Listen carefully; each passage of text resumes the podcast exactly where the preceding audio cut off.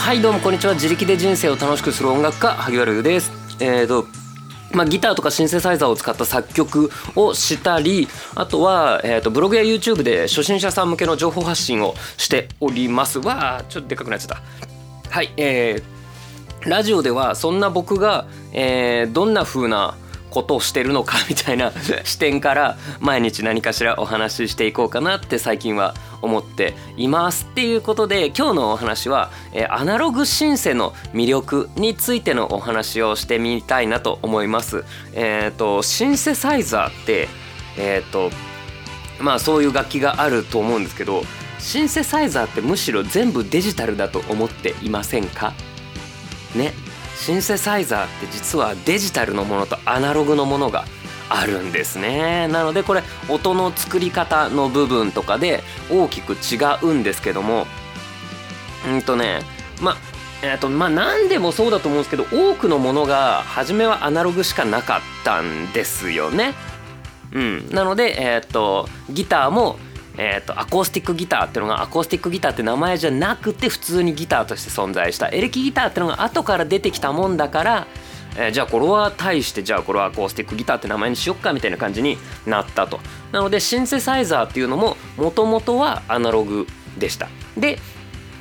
そこから便利なデジタルものが現れ。で、えー、っとじゃあデジタルじゃないやつはあじゃあアナログシンセサイザーって言おうかっていうふうになったわけです。うん。つまり、えーと、デジタルシンセサイザーの方が便利で今や主流です。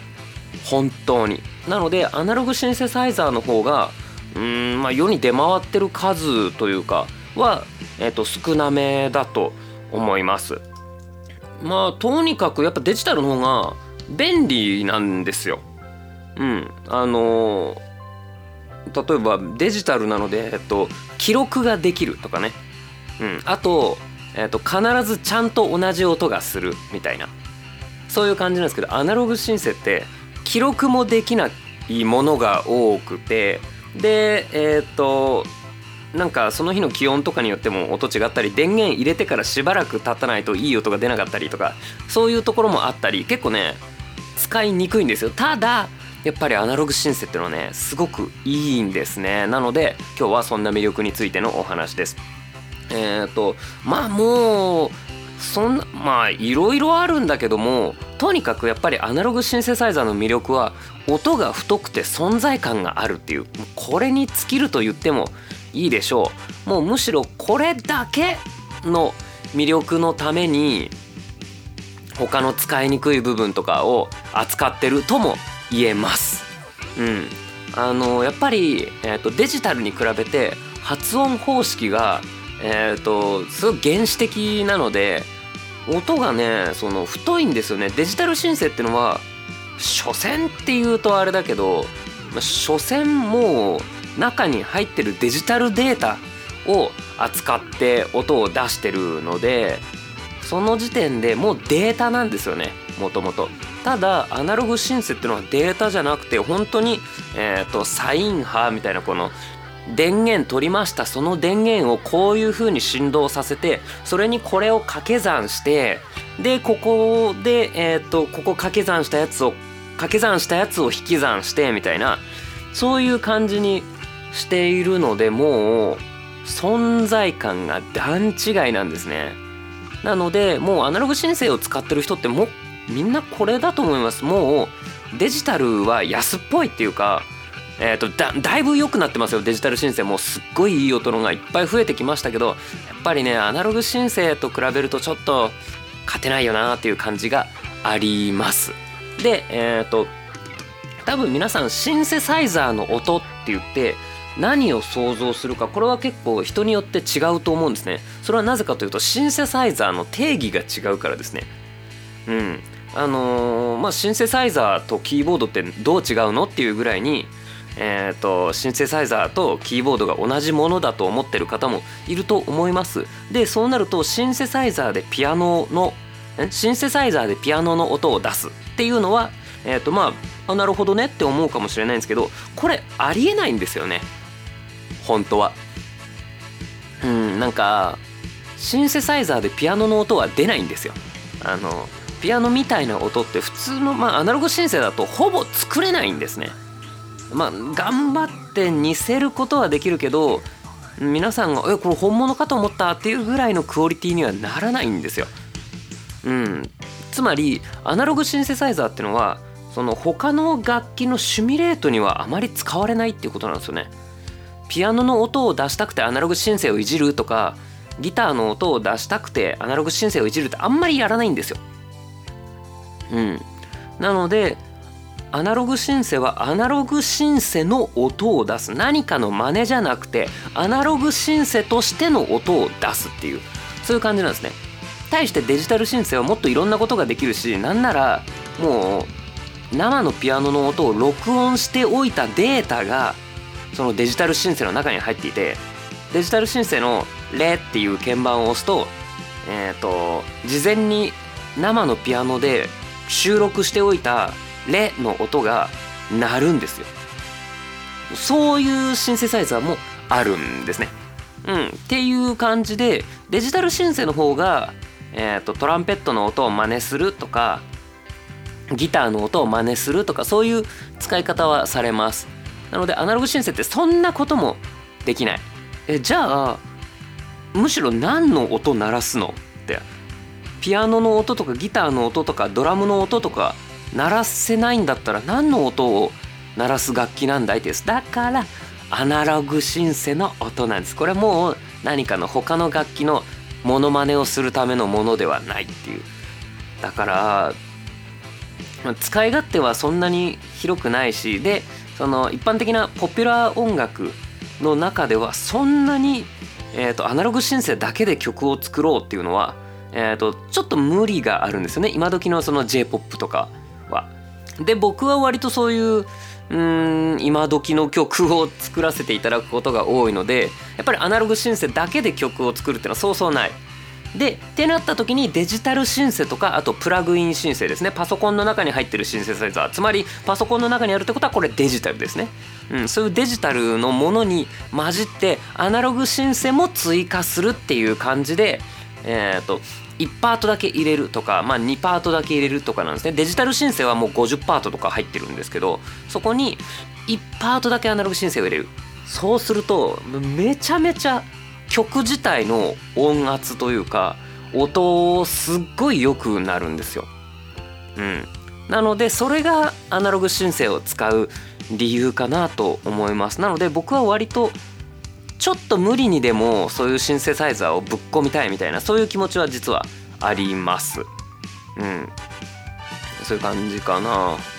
えっ、ー、とどうしてもねそのプラグインの方が便利なんですよパソコン立ち上げてもうこ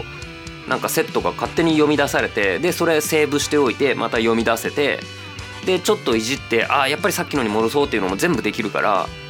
早いんですけどもやっぱりねそうじゃない音をあの面倒なんですけども1個入れておくと曲の最終的な仕上がりすごいファットな感じになるので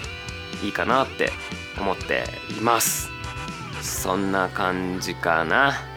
うん。でえっ、ー、とそう。これ今僕が作ってる曲これは、えーとまあ、YouTube 用の曲なので、えー、YouTube の方のサブスク会員さんメンバーシップ会員さんはああの曲のことねってわかると思います。そうその曲を作っててなんかねアナログシンセの挙動がちょっと調子悪くてこれなんだろうケーブルが悪いのか何なのかって言ってこううにょうにょいじってたんですけどなんか解消されなくってケーブル買い替えたんですけど結局ねえー、っと不具合解消されなくてでもわあもうなんだめんどくせえと思ったけどでもやっぱりアナログシンセはこんな感じで魅力的なのでちょっと強引にでも使いました。どうだろうな。結局3パートぐらい入れたかな。っていう感じでえっ、ー、とまあ大体全部で多分40パート50パートぐらい。50パート今回ないかな。まあそれぐらいある中でほんの何パートかなんですけどもそれのおかげですごく音が立体的になったと思います。なので、えーと、YouTube を見てくれてる方は是非ご期待ください。すごくいい曲が。出来上がりつつあります。もうねほぼできてます。なのでそんな感じですね。うん結構それ YouTube 今回今日話してるのは YouTube で使う曲なんですけどもそれ以外のご依頼いただく曲でも結構ねこれはもうちょっと立体的にしたいぜっていう時はアナログシンセサイザーっていうのを使ってアナログとデジタル両方を混ぜて奥行きとか太さを出すっていう風にしています。うん、これねまあ本当は全部アナログでやったらすっげえ音太くなるんだけどそれ太すぎてなんかねちょっとデブになりすぎてちょ削る作業が大変なのといや嘘嘘嘘。うんいや削る作業も大変なんだけど本当はめんどくさい。めんどくさいからデジタル 多めでやっております。この方がね断然早いのでね。うん。そういう両方のメリットを、まあ、理解しつつもえー、っとまあうまいこと使っていけたらなと思っておりますっていう感じ。なんかそのうちあの曲とかだったら別にどっかご依頼いただいてる曲じゃないからそのうちラジオあれはラジオで流してもいいな。それもちょっと面白いかもしれないのでえっ、ー、と仕上がったらこっちでも流してみようかなと思います。っていう感じで今日はおしまいです。ちなみに、えーと、昨日買ったアコギも今日弾いてみたんですけどいやー面白かったですね。そのまあ以前から使ってるアコギよりもまあぶっちゃけランクはすごく高いんですけどもなんかそれぞれ一長一短みたいな感じでいやもともとすっごい弾きやすくていい音だったからわもう断然こっちだなと思ったんだけどでさっき弾いててふといやこれこういうフレーズだったらまあそれレコーディングしてたんですけどこういうフレーズだったらもしかして前から使ってるやつの方がいいのかなと思って弾いたら確かにこのフレーズはこっちだなみたいなのがあってその住み分けえっ、ー、とやっぱりどっちも長所っていうのがあるのが分かってねすごく面白かったですね。なのでやっぱりその、まあ、すごく万能で優等生なんですけどもやっぱり優等生音がまあいい子な感じなので今もうちょっとウェイウェイってやってほしいんだよなこのアコギでってなった時にちょっとあのあはいウェイです。はいウェイですみたいな感じになっててちょっとなでその点前から使ってるギブソンのアコギウェイウェイヘイヨーみたいな感じになっててああさすがみたいな。このアメリカンな感じいいねみたいな感じで。うん。どっちもあの2本はね今回のレコーディングですごく助け合いをしてたように思います。なのでその感じがちょっとすごくよくって強引に2本両方使って掛け合いみたいにするみたいなフレーズとかも作りました。うん。なんかなんかこう